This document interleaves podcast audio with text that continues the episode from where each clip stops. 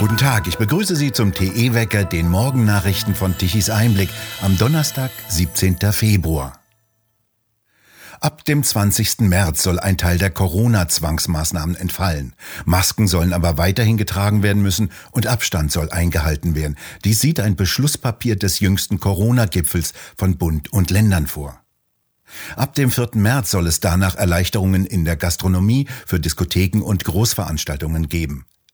In der Gastronomie soll dann die sogenannte 3G-Regel greifen, nach der ungeimpfte mit negativen Test in ein Restaurant dürfen. Eine Aufhebung aller Maßnahmen ist das nicht.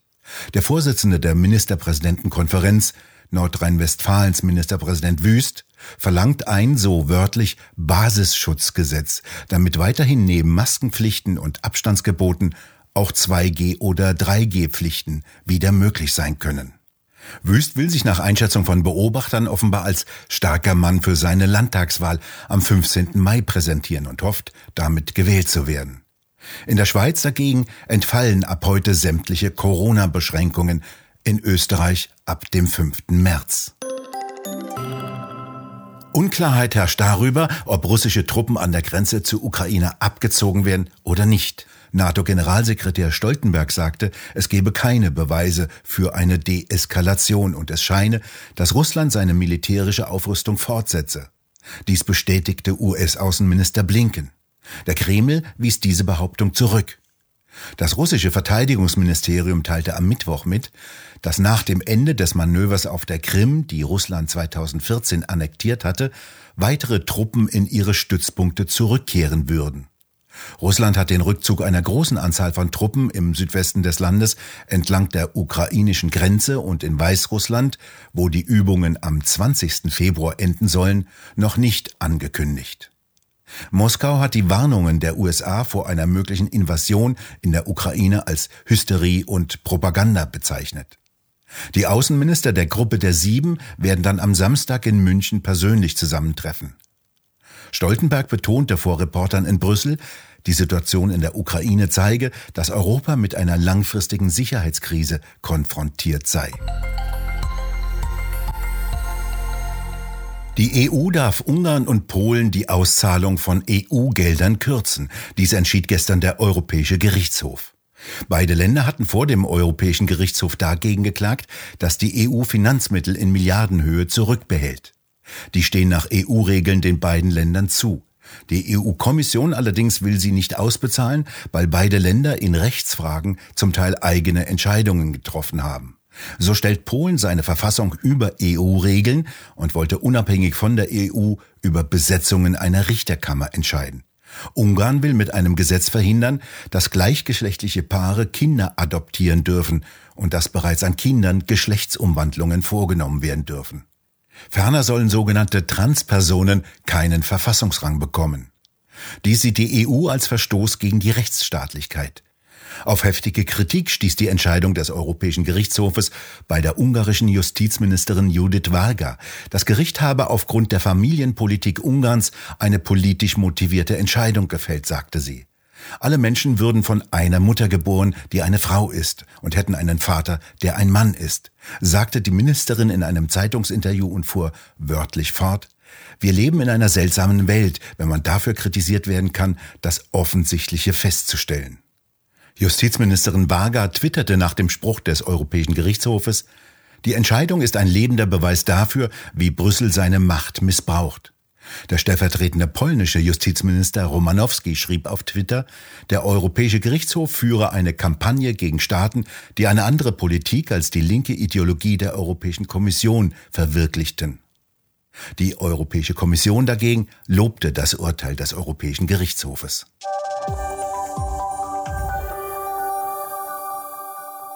Heute vor genau 60 Jahren wachten die Hamburger in einer Katastrophe auf. In der Nacht vom 16. auf den 17. Februar 1962 suchte eine verheerende Sturmflut Hamburg, den Norden und die Nordseeküste heim. Zahlreiche Deiche brachen, die häufig in schlechtem Zustand waren. Die Wassermassen ergossen sich in Siedlungen, überfluteten Häuser. Rund ein Fünftel des Hamburger Stadtgebietes stand unter Wasser. 315 Hamburger ertranken in den Fluten, mit 200 die meisten im Stadtteil Wilhelmsburg. Bauern an der Nordsee verloren ungefähr 50.000 Rinder und Schafe. Ihre Höfe wurden vielfach von den Wassermassen zerstört. Die Katastrophe kündigte sich an. Seit Wochen hatte es gestürmt, dann drückten starke und heftige Westwinde, erhebliche Wassermassen in die Nordsee und in die Elbe. Zusätzlich ließ eine Sturmflut die Wasserstände stark ansteigen. Die meisten Hamburger wurden damals nicht vor der drohenden Katastrophe gewarnt. Katastrophenmeldungen erreichten zwar die Behörden, doch die warnten nicht die Bevölkerung. Informationstechnologien wie Mobilfunk gab es ebenso wenig wie Internet. Mit Böllerschüssen wurde versucht, Menschen in ihren Häusern zu alarmieren. Technik für Katastrophenwarnungen ist heute vorhanden. Bei der jüngsten Katastrophe im Ahrtal allerdings wurde die nicht genützt. Heute sind an der Nordsee die Deiche erhöht worden. Allerdings gibt es kaum mehr Schafe, die wichtig für die Erhaltung der Deichwiesen sind. Der letzte Deichschäfer musste zum Ende des vergangenen Jahres aufhören, wie wir in unserem Podcast am 30. Dezember Ende des vergangenen Jahres berichteten. Der Grund? Zu viele Wölfe hatten seine Schafe angegriffen und gerissen. Ob es einen Himmel gibt, wird der Mensch erst nach seinem Tod erfahren. Aber die Hölle existiert. Jeden Samstag ab 20.15 Uhr in ARD und ZDF. Wenn die öffentlich-rechtlichen zur großen Unterhaltungsshow einladen, werden die Albträume der berühmtesten Dystopisten wahr. Das schreibt Mario Turnes über das Elend der Fernsehunterhaltung am Samstagabend. Alter Wein in alten Schläuchen. Wo? In der neuesten Druckausgabe von Tichys Einblick. Dieses fein gestaltete und sorgfältig gedruckte Heft finden Sie im gut sortierten Zeitschriftenhandel oder direkt im Onlineshop bei www.tichiseinblick.shop auf der Webseite. Dort können Sie die Ausgabe auch als PDF-File herunterladen. Stürmische Zeiten in Deutschland. Zwei Orkanhexen seien im Anflug, wie Bild schrieb, Männer und diverse diskriminierend. Heute Nacht stoppten umgestürzte Bäume ICE-Züge. So musste ein ICE zwischen Bremen und Hamburg bei Buchholz umgeleitet werden, weil Bäume die Strecke blockierten. Die Lufthansa hat bereits in der Nacht Flüge heute am Donnerstag gestrichen. In Nordrhein-Westfalen bleiben Lehrer und Schüler wegen Unwettergefahr zu Hause. Das Bildungsministerium hat einen landesweiten Unterrichtsausfall angeordnet.